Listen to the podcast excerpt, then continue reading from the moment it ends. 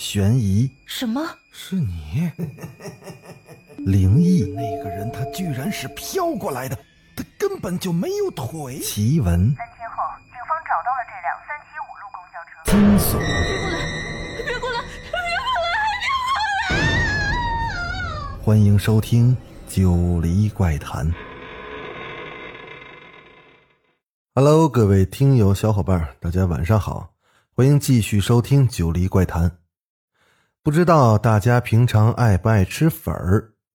螺蛳粉儿还是羊肠粉儿，还是说土豆粉呢？那今天咱们就讲一个卖粉人的故事。李航在成为无业游民之前，曾在一家私企当保安，后来因为打架被开除了。没办法，谁让他就是讲义气呢？傍晚时，李航正在看电视，新闻播报某小学生走失，家人重金悬赏。照片中的男孩看上去聪明伶俐，长得也是很好看。这时，哥们王岩打了电话过来。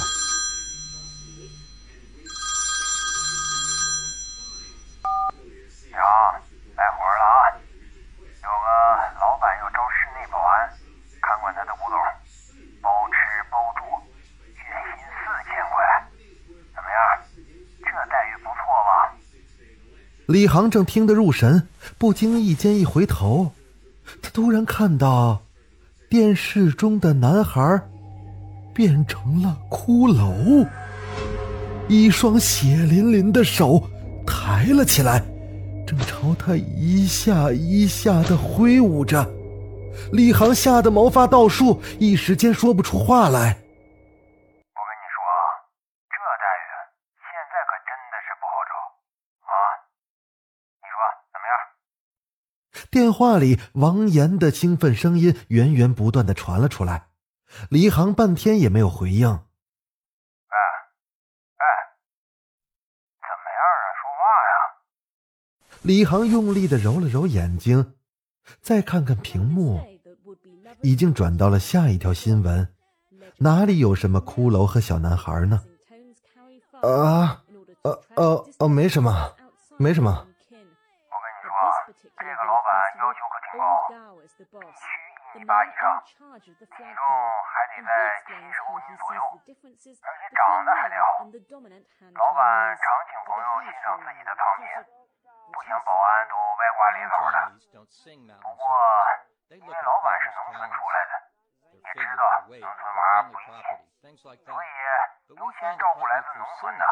而且父母仍在农村的贫穷的打工仔。啊，哥们儿，就这条件，就像是专门为咱哥俩准备的一样嘛！啊！王岩在电话里面说的眉飞色舞。的确，李航不仅硬性条件够，而且是土生土长的山里人，身世也是很可怜。父亲在他八个月大时死于了一场火灾，家里很穷，他连张照片都没给李航留下。这么多年，母子两个相依为命，生活的凄苦可想而知。娘，我们的发财机会来了！啊，机不可失啊！王岩仍然滔滔不绝。李航挠了挠头，的确是个很好的机会。说起来，他和王岩还真的有点臭味相投，没事就爱瞎琢磨能怎么轻轻松松的赚大钱。挂了电话之后，李航想了一下，月薪四千，包吃包住，保安又发衣服，他可以留下一千给老娘寄回去三千，老娘一定会高兴的合不拢嘴的。拿起了遥控器，关了电视，李航哼着小曲儿起身出门。现在还不到七点，他吃过晚饭去找王岩正好。走出了小区不远。李航突然看到胡同的角落里开了一家老字号粉店。最近城里到处都在拆迁，小本经营的生意人被撵得已经没有了选择，随便找个地方就开张。李航本想抬脚走开，可粉店的位置虽偏，那香味却飘得远。他吸了吸鼻子，忍不住的就往粉店的方向走了过去。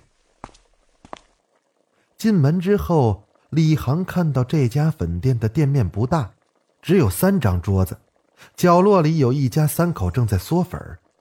老板是个三十多岁的中年男人，头上缠着白毛巾，乐呵呵的将菜单就递到了李航的眼前。李航接过了菜单，扫了一眼，他意外的发现这里的菜都非常的便宜。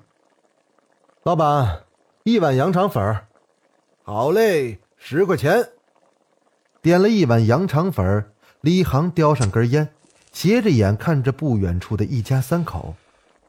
三个人围着四碗粉吃得津津有味。他要的羊肠粉上来了，李航闻着扑鼻的异香，掐灭了烟，稀里呼噜的吃了起来。一碗粉进了肚，李航抹了抹嘴，放下钱，转身出门。这时，一个少年低着头走了进来，因为走得急，差点和李航撞了个满怀。李航一闪身，竟然一脚踏空，整个人就倒了下去。哎呦！他结结实实的摔在了青石板的路面上。哎呦，他妈的！你他妈怎么回事？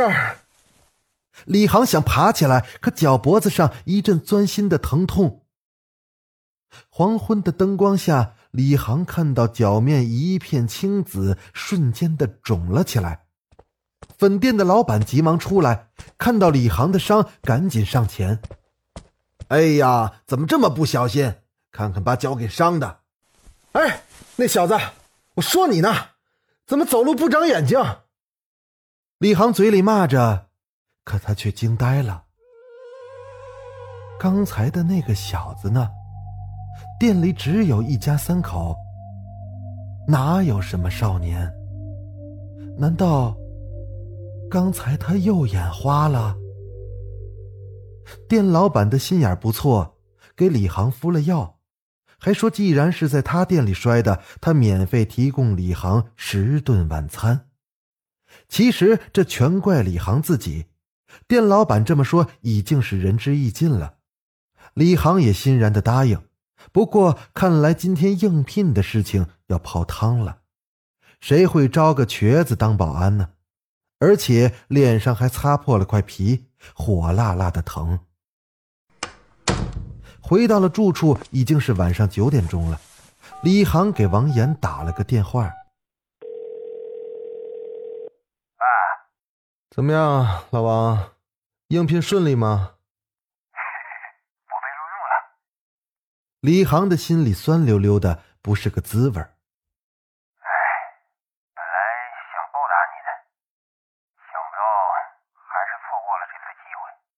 哦，算了，没事儿。上次李航丢了工作，就是因为帮着王岩去打了个群架。胡乱的上床休息，李航翻来覆去的睡不着觉。突然间，他看到屋子里多了一片蓝色的幽光，李航的头皮一紧，猛地睁开眼睛。电视不知道什么时候。竟悄无声息的打开了。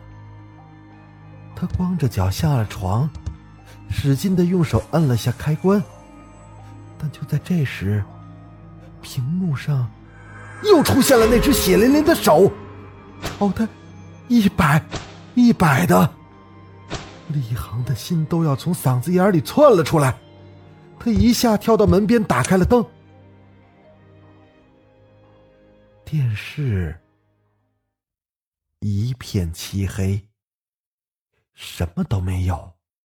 真是活见鬼了！肯定是最近看电视太多了，眼睛疲劳过度。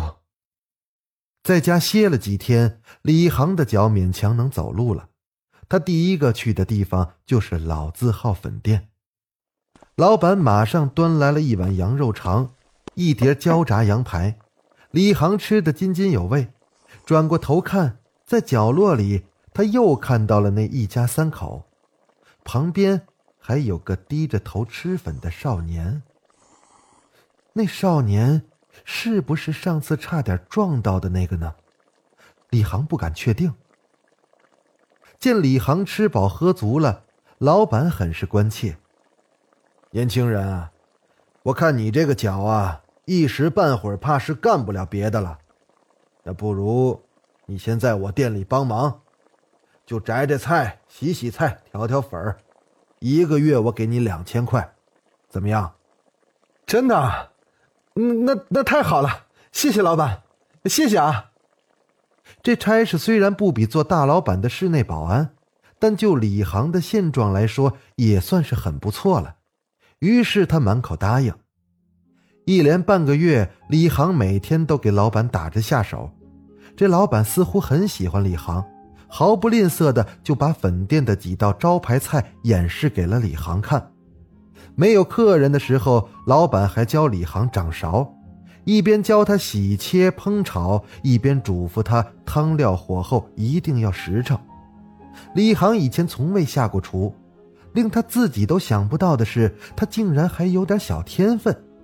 一上灶就做得有模有样的，煎炒烹炸、调粉洗肠都做得有声有色，连老板都是连声的称赞，说李航绝对是掌厨的材料。粉店通常的客人都不多。不过，那一家三口和总是低着头的少年，总是每天都来。奇怪的是，他们吃饭从不给钱，而老板也不去要。李航非常的疑惑不解：“哎，老板，你怎么从来都不收他们钱呢？”“哎，都是无处落脚的苦命人啊。”哎，怎么忍心收他们的钱呢？李航很是佩服老板的善心，可他自己却并不能真正的安分下来。做厨子有什么意思？哪有当保安威风？尤其是在一个月之后，他再次接到了王岩的电话。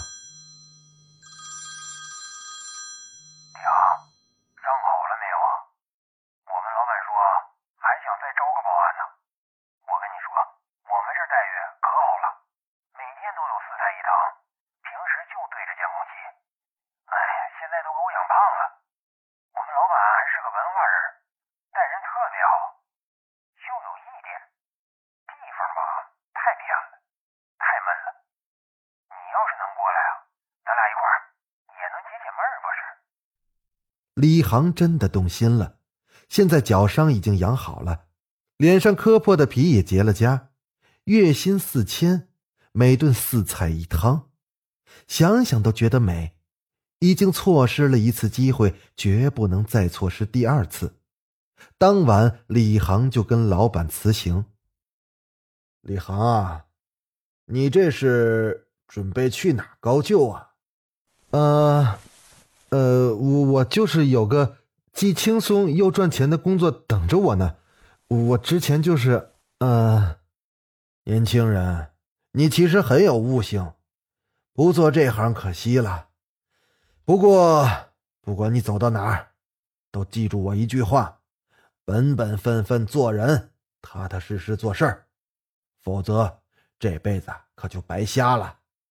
今天客人多，你先别忙着走。有事儿，咱明儿再说，行吗？老板说的诚恳，李航心里也有点惭愧，他真的不好意思直接拒绝，可王岩还在等他呢。李航思来想去，决定留到打烊时来个不辞而别。到了深夜，粉店打烊，老板进了后店，李航收拾妥当，看了看表，十一点钟了。他赶紧拿起外套，准备悄悄的出门。可他走到门边，却发现这沉重的木门上上了个大锁。李航试了几次，根本就推不动。他赶紧去后厨找老板要钥匙，可哪有老板的影子？老板，老板，你出来啊！你把门给我打开！他用力拍门，但没人理会。半晌，李航的心里渐渐的涌出了一股恐惧。这，这到底是怎么回事儿？啊！我难道被囚禁了吗？啊！李航还真的是被囚禁了。短暂的恐惧之后，他便是一阵阵的暴怒。这个老板是什么人？有什么权利不让他出门呢？一怒之下，李航把店里的桌椅板凳都朝着门锁砸了下去。片刻之后，小店是一片狼藉，桌椅都断了腿，可门却依旧的纹丝没动。折腾累了，李航瘫坐到椅子上，灯也被他砸坏了，屋子里一片漆黑。喘了几口粗气，李航突然想到了手机，他还有手机。可是当李航打开屏幕，他却绝望地发现，手机上一格信号都没有。用冷水洗了把脸，李航让自己冷静下来。老板为什么要囚禁他呢？老板不过是个小本生意人，难道对他有什么不良的企图？可大白天他说的那番话，真的像是掏心窝子说的呀！此刻，李航的心里突然涌出了一股不祥的预感。这个店一直都有些诡异，每天的客人都是固定的，那一家三口，和那个永远都是低着头的少年。每天都来，偶尔还有两三个散客，而且他们每次看到李航的眼神都有点怪怪的。不说这些，但是这几个客人怎么可能维持得了老字号粉店呢？而且老板还给他开两千块钱的工资。李航正在胡思乱想，突然间。他看到黑暗中缓缓的站起了两个身影，那身影一高一矮，他们缓缓的朝着李航走了过来。李航感觉到浑身的每个毛孔都浸出了一滴的汗。他们越走越近，李航突然发现，他们身上都是鲜血淋漓，而且他们居然没有脸。就在距离李航不足一米的距离时，那个矮个举起那血淋淋的手，朝他挥着。一下，两下，李航吓得魂飞魄散，他再也按耐不住了，大声的惊叫着从椅子上掉了下来。李航醒了，睁开眼，看到粉店老板笑眯眯的站在他跟前。天已经亮了，李航诧异的站起身，看到店里是整整齐齐，就跟平常一样。难道昨晚是自己在做梦吗？肯定是梦，梦里他把店都砸了，梦里看到了吓人的鬼影。李航再次出门向老板辞行，老板这次并没有拦他，只说自己的店不好经营，可能很快就要回老家了。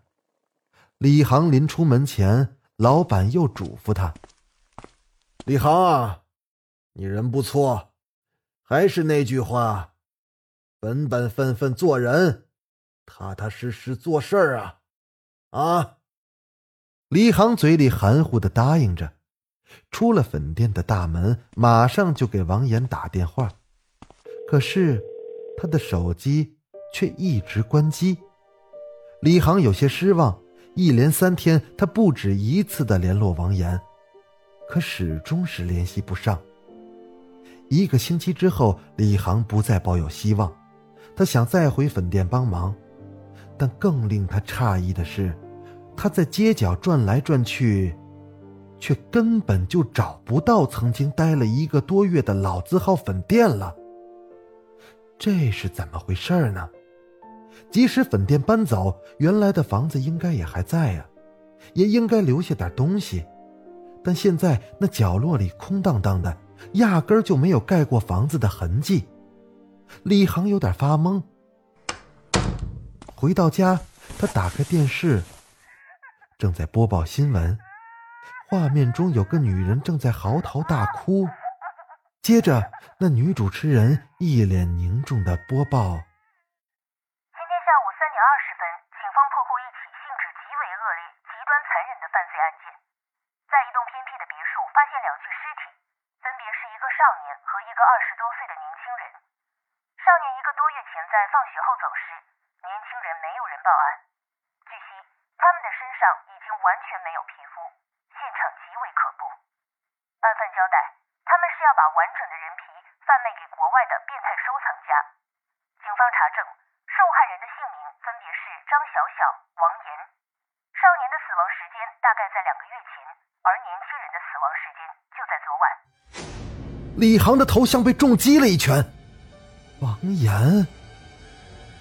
不会是他哥们儿吧？他的心扑通扑通的跳着，大睁着眼睛盯住了屏幕。很快，上面闪出了身份证的影像。千真万确，正是他的好哥们儿王岩。而那个少年看上去似乎是常来粉店的那个，低着头的那个。李航渐渐的想起，他的脸曾在电视里播出过。看上去聪明伶俐，长得也很好看的那个。李航感觉到身上的血似乎都停止了流动，身上完全没有了皮肤。那不正是昨晚梦中的人吗？他几次在电视里看到那血淋淋的手，莫非是那少年在向他暗示着什么？在粉店，他差点撞倒少年，才失足跌倒，所以才没能去应聘。想到这儿，李航不由得机灵灵的打了个寒战。那一晚，李航独自来到了曾开老字号粉店的地方。角落里，他把自己灌了个酩酊大醉。第二天，李航就返乡了。他跟母亲讲了城里的一段译文，当然只是关于老字号粉店的。他并没有提及王岩和那个恐怖的案件。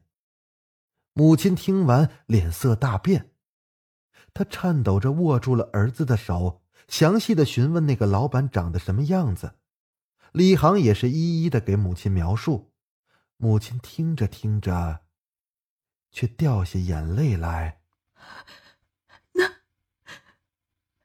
那是你爹呀！啊，妈。你说，那老板是我爹？你爹活着时，曾在镇子里租过小店每逢节日就过去卖粉儿，招牌就是老字号粉店你爹仁义，卖东西从来都是一心一意的实诚，也怜贫惜苦，所以店里的生意格外的红火。你八个月大的时候，你爹为了贪早多赚几个钱，凌晨就起来捅炉子做粉儿。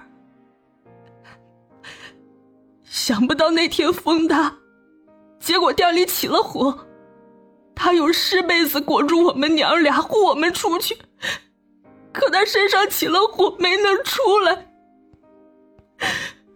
虽然过去二十多年了，想到这段事。我都难过的要命，所以，所以从来没跟你说过。母亲的话令李航感到震惊，他只知道父亲是被烧死的，可母亲不愿意讲，他也从来没问过。原来父亲是这么死的，难道他第一次崴脚，第二次被囚禁，都是父亲的亡灵在保佑他？他收留了那个可怜的少年，少年这才配合父亲一次又一次的警示他。如果不是如此，他恐怕也是和王岩一样，成了人魔刀下之鬼了吧？想到这儿，李航不由得心里一阵阵的后怕。前几天我在家里心神不宁，右眼皮老是突突的跳，家里没电话，也没办法跟你联系。后来，我竟然梦到了你爹，他说，他跟着你，照看着你的，叫我放心。我以为不过是自己在做梦，想不到竟是真的。母亲说着，又抹起了眼泪。李航也是愕然。两个月后，李航在镇子里开了家小餐馆，名字就叫“老字号粉店”。父亲已经交给了他全部的手艺，他要接着把店开下去。小店开张的那天，李航请人写了副对联，上联是“本本分分做人”，下联“踏踏实实做粉”，横批“子承父业”。好了，今天的故事到这就结束了。我是主播九黎香柳，如果你有什么奇异古怪的经历，请你讲给我听，我会把它改编成故事讲给大家听。那咱们下集再见。